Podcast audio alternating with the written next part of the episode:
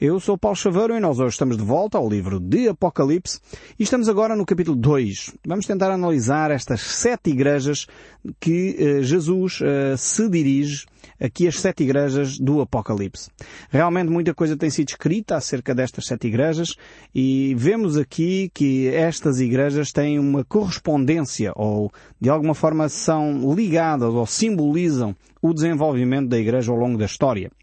Eh, e temos trabalhado com base neste conceito, apesar de serem igrejas que existiram efetivamente no tempo em que João eh, está a escrever o livro de Apocalipse, estas comunidades existiam, tinham os seus líderes, tinham as suas características, e certamente Jesus Cristo, conhecedor, dono da igreja, o cabeça da igreja, ele conhecendo estas comunidades, ele então descreve eh, as características eh, positivas e menos positivas de cada uma delas, desafiando-as a, de facto, perseverarem, manterem-se firmes naquilo que é a essência do Evangelho. Nós, no último programa, vimos eh, aquela que representaria a Igreja Apostólica, a Igreja dos primeiros séculos, que era a Igreja de Éfeso, e hoje nós iremos analisar a Igreja de Esmirna. Esta palavra, Esmirna, significa sofrimento. E esta cidade ainda existe em nossos dias, atualmente, na Turquia, eh, e é uma cidade realmente muito comercial, ou foi ainda mais no passado. Era uma cidade extremamente importante, eh, muito populosa, eh, e de facto era uma cidade fundamental no Império Romano. É realmente uma cidade ainda bonita, ainda hoje pode-se consultar uh, através da internet. Hoje em dia é fácil nós podermos visitar estes lugares históricos, mas há aqueles que gostam de facto de ir ao local. É, é umas ruínas ainda lindíssimas. Uh, pode-se perceber a dimensão desta cidade através das ruínas que foram deixadas uh, e muitas delas ainda sofreram, quer batalhas, invasões, terremotos. Então houve uma série de, de fatores que condicionaram a destruição destas cidades mas na realidade ainda demonstram uma grandiosidade, uma majestade tremenda. Eh, é possível nós ainda hoje podermos eh, ver eh, como eram cidades tremendas, estas sete que aqui são relatadas no livro de Apocalipse. Esta cidade, segundo consta, foi fundada pelos hititas, eh, mais tarde conquistada por Alexandre o Grande, eh, e eh, onde se foram desenvolvendo aí vários templos, centros comerciais, teatro, centro de música, e realmente temos ainda vários pastores que puderam acompanhar estas comunidades. Eh, Policarpo, eh, que foi um estudioso e um seguidor da vida de João, segundo consta foi bispo em Esmirna eh, e foi martirizado também no ano 155 da, da nossa era. Uh, e vemos na literatura cristã que Esmirna então tem este significado para a Igreja cristã, um significado de sofrimento, de martírio. Uh, e realmente Esmirna e Filadélfia são as duas únicas igrejas, aqui das sete, que nós temos diante de nós no livro do Apocalipse, que não, uh, não são condenadas por Jesus Cristo. Não têm aspectos negativos, podemos dizer assim, uh, uh, descritos pela pessoa de Jesus Cristo. Então, por um lado, encontramos esta igreja, a igreja de Esmirna, como símbolo na nossa cronologia. Como sabem, estamos a analisar estas sete igrejas fazendo paralelo à, cronologia histórica de, de, e o desenvolvimento da Igreja Cristã, podemos dizer que esta igreja eh, seria ou representaria o período que decorre desde o ano 100, após a morte do apóstolo João, até o ano 314, com o édito de tolerância de Constantino. Uh, podemos verificar realmente que durante este período, estes uh, aproximadamente 200 anos, a Igreja Cristã sofreu uh, perseguição, morreram milhares, literalmente milhares de cristãos às mãos da perseguição, quer de Roma, quer do início de, dos fariseus e de, dos judeus que perseguiram os cristãos. De acordo com alguns dados, eh, que são números, enfim, mais ou menos uh, não certos, como é óbvio, aponta-se para cerca de 5 milhões de cristãos que morreram neste período, uh, de facto perseguidos e martirizados nas arenas, alguns queimados vivos, simplesmente pelo facto de acreditarem em Jesus Cristo, confessarem sua fé e não dobrarem os seus joelhos diante do imperador romano, neste caso, porque ele se afirmava como Deus na terra.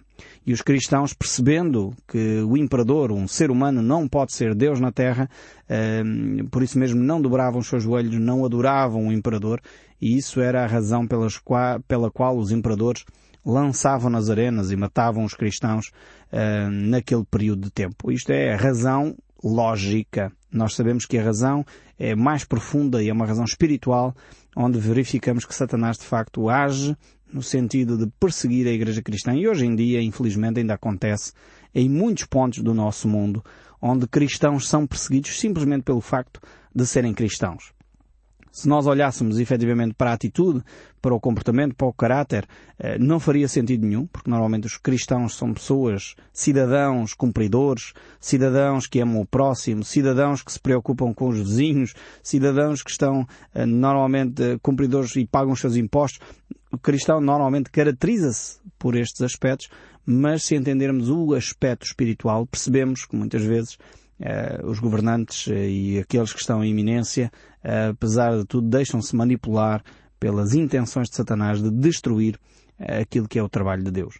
Mas sabemos que Deus é um Deus poderoso, um Deus que apesar de muitas vezes os cristãos passarem por dificuldades, Deus continua a ser o soberano, aquele que cuida de cada um de nós. E é exatamente assim que Jesus Cristo se apresenta aqui à igreja de Esmirna. Vejamos o verso 8 aqui do capítulo 2 do livro de Apocalipse, quando diz, ao anjo da igreja em Esmirna escreve, estas coisas diz o primeiro e o último, que esteve morto e tornou a viver. Ou seja, Jesus Cristo aqui nesta sua apresentação, como nós já vimos, ele sempre apresenta alguns dos seus títulos antes de uh, se dirigir à igreja, antes de se dirigir ao líder, ao mensageiro da igreja. Eh, e ele aqui apresenta-se como o primeiro e o último, aquele que esteve morto e tornou a viver. Ou seja, esta é uma igreja que passava por sofrimento, em que os cristãos estavam a ser mortos por causa da sua fé, e Jesus está a dizer que ele compreende esse sofrimento, ele uh, está solidário com eles, está ao lado deles, porque efetivamente ele próprio também foi morto mas, uh, apesar de ter sido morto, ele traz uma nota de esperança aos cristãos. É que os cristãos não vão ficar mortos. A morte não é o fim da vida. Uh, e esta realmente é uma mensagem tremenda de esperança que o Evangelho nos traz. Ou seja, a morte é uma passagem para a nova vida em Cristo Jesus. É por isso que ele afirma aqui que ele morreu e tornou a viver. O cristão tem a esperança da ressurreição. E nesta perspectiva da ressurreição é que nós podemos eh, ficar tranquilos diante destes uh, factos, de, diante da perseguição, diante dos maus tratos, porque temos uma esperança duradoura para além do corpo, para além desta vida. Percebemos que Cristo Jesus é superior a, todos a, a, a todas estas questões.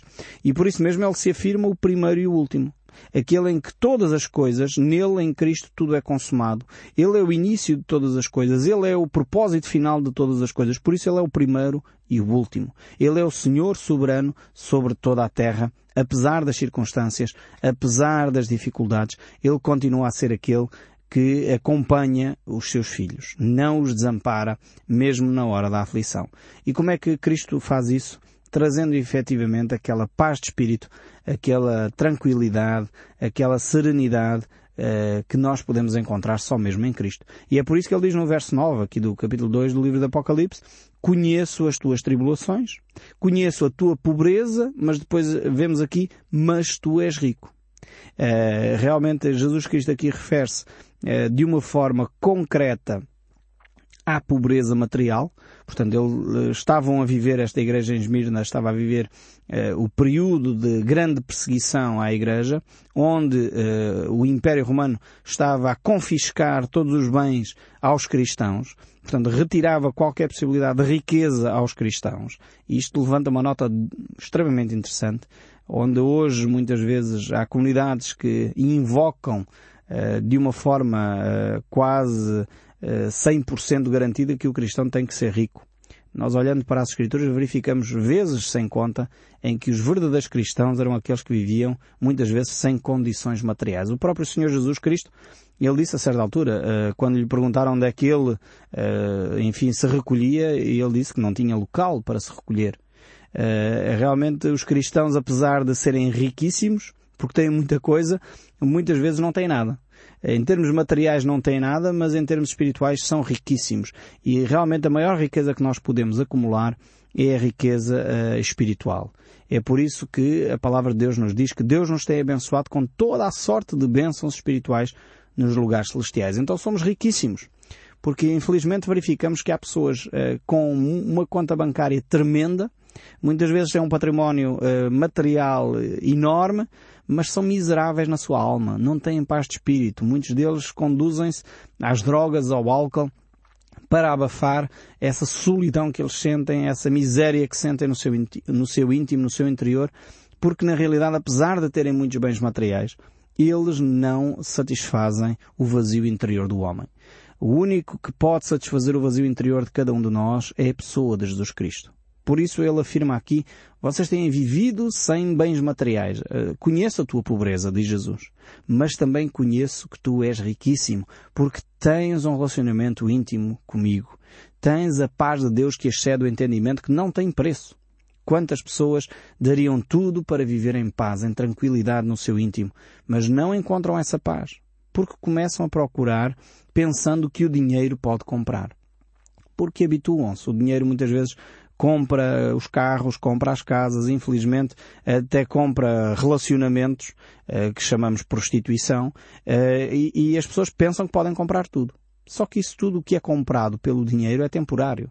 Não é duradouro. Não há verdadeiro amor nessas relações. Por isso as pessoas são miseráveis. Apesar de terem muitos bens materiais. Aqui a igreja de Esmirna era uma igreja pobre, em termos de bens materiais, mas era riquíssima porque tinha um relacionamento profundo e íntimo com Deus, porque as suas necessidades mais essenciais, como a paz de espírito, a serenidade, o gozo, a alegria, estavam a ser preenchidas pelo próprio Deus. E, e verificamos que as circunstâncias eram terríveis. Vemos aqui que uh, as pessoas à volta dos cristãos blasfemavam deles uh, e inventavam mentiras e uh, realmente faziam a vida negra a estes cristãos. Por isso o texto bíblico prossegue e a blasfémia dos que a si mesmo se declaram judeus e não são, sendo antes sinagoga de Satanás. Não temas as coisas que tens de sofrer. Eis que o diabo está para lançar em prisão alguns de entre vós, para ser disposto à prova, e tereis tribulação de dez dias ser fiel até à morte e dar-te-ei a coroa da vida. Então Jesus Cristo conhece as tribulações, em primeiro lugar, e ele refere aqui esta tribulação, mas não é a grande tribulação. Não confundam, isso na grande tribulação nós iremos ver mais à frente. Uh, o que significa ela é dirigida ao mundo e não aos cristãos. Uh, vemos que esta, grande, esta tribulação aqui da Igreja é, no fundo, Jesus referindo-se à perseguição que o Império Romano efetuou à Igreja eh, e na realidade Jesus Cristo disse aos cristãos, no mundo tereis aflições. Esta é a nossa realidade. Quando nós vivemos o Evangelho de Jesus Cristo de uma forma séria, muitas pessoas vão ficar confundidas com isso e às vezes até vão zombar. Vão dizer, mas, mas que fanatismo, então mas agora tens que ser verdadeiro sempre, então agora tens que ser honesto constantemente, então não podes dizer uma mentirinha de vez em quando. É quase ridículo porque se perguntarmos a todas as pessoas, elas vão dizer, não, nós defendemos a verdade, nós defendemos a justiça, nós queremos o direito, nós queremos eh, a honestidade. Mas depois quando alguém vive realmente esses princípios a 100% incomoda profundamente a sociedade. É por isso que as pessoas não conseguem suportar aqueles que vivem o cristianismo de uma forma séria porque na realidade eles começam a perceber que uh, aquilo então é mesmo a sério e eles não querem viver essa, essa vida cristã dessa maneira. É por isso que temos em Portugal, creio eu, muitos cristãos nominais. Porque na realidade ser cristão verdadeiro implica realmente uh, negarmos a nós próprios, como diz o próprio Senhor Jesus Cristo. Depois verificamos também aqui um segundo aspecto, é que esta igreja em Esmirna era realmente uma, uma igreja pobre, apesar de ser riquíssima. E era riquíssima em termos de vida espiritual. Era uma igreja que dependia de Deus acima de todas as coisas. E depois encontramos que esta realmente, esta igreja iria viver um período de tribulação durante 10 dias. E aqui estes 10 dias não são 10 dias literais, de 24 horas.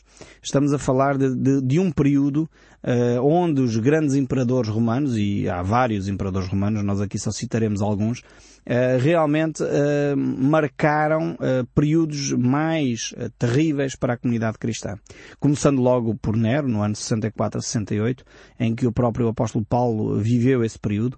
Depois temos Domiciano, de 95 a 96, Trajano, do, do ano 104 a 117, onde Inácio, um dos grandes líderes da Igreja Cristã, foi queimado vivo nesse período. Temos Marco Aurélio, já no, no ano 161 a 180, onde Policarpo foi morto, também nesse período, e era co-imperador com Lúcio Vereno, de 61 a 69.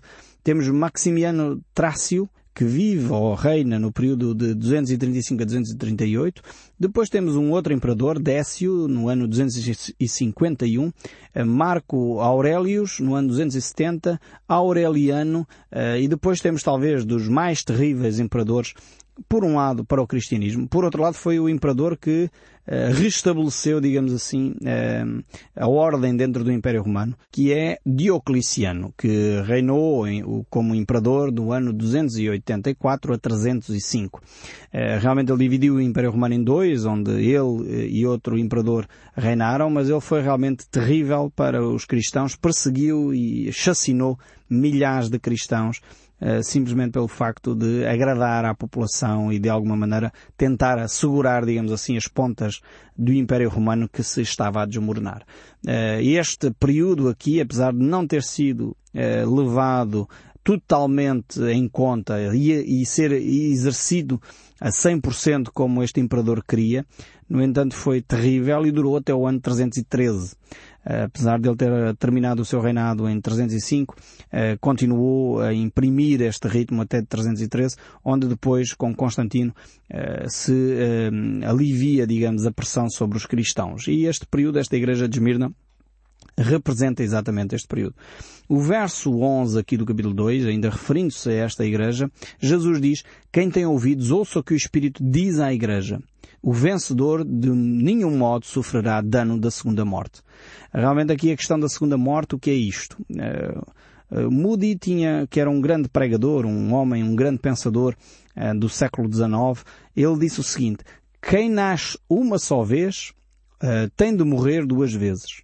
Mas quem nasce duas vezes pode morrer uma só vez ou mesmo essa pode nunca chegar a acontecer se Cristo Jesus vier entretanto.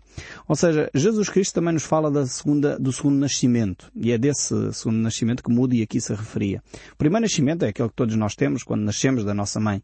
O segundo nascimento é quando nós nos encontramos com a pessoa de Jesus Cristo. E quando efetivamente nos encontramos com Cristo e damos a nossa vida nas mãos de Deus, é como se nascêssemos de novo, de acordo com as palavras de Jesus no Evangelho de João capítulo 3 quando ele fala com Nicodemos.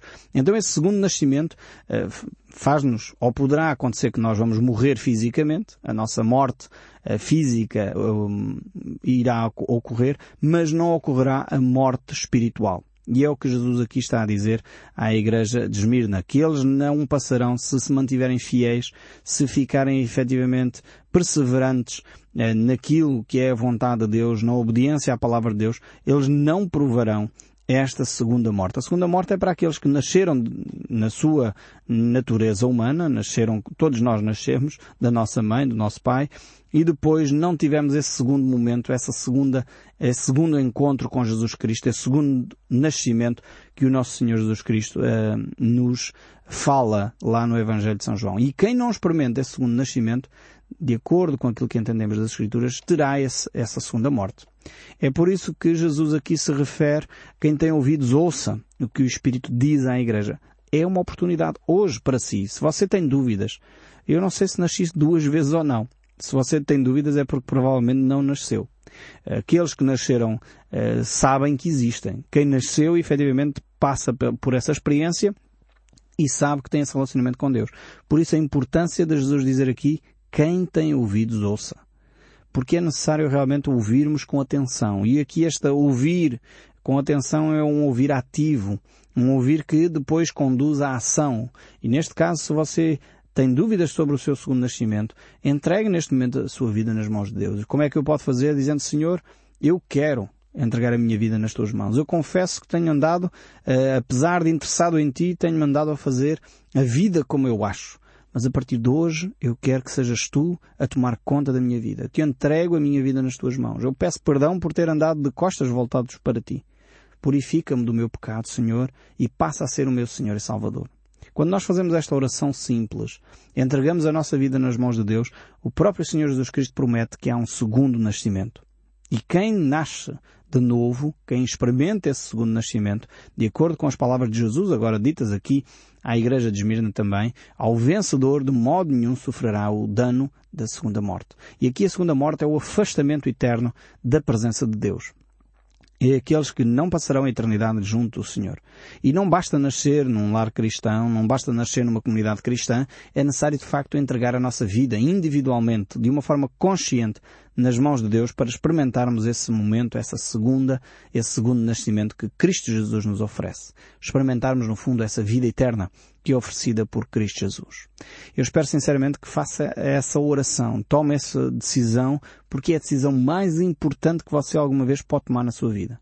Ela de, definirá aonde você vai passar a eternidade. Ela irá demonstrar se você passará a eternidade junto com Cristo ou se, de acordo com as palavras de Jesus aqui, experimentará ou não a segunda morte. E esta é de facto uma, uma, reflexão importantíssima para aqueles que creem em Jesus, aqueles que têm fé em Jesus, poderem entregar de facto a sua vida nas mãos de Deus. Nós no próximo programa voltaremos às cartas eh, de Apocalipse e iremos estar a ver aqui uma outra cidade, a cidade de Pérgamo. Esta cidade é uma cidade extremamente religiosa e nós iremos abordá-la com muito detalhe no próximo programa. E eu espero sinceramente que o som deste livro continue a falar consigo, mesmo depois de desligar o seu rádio. Que Deus o abençoe ricamente e até ao próximo programa.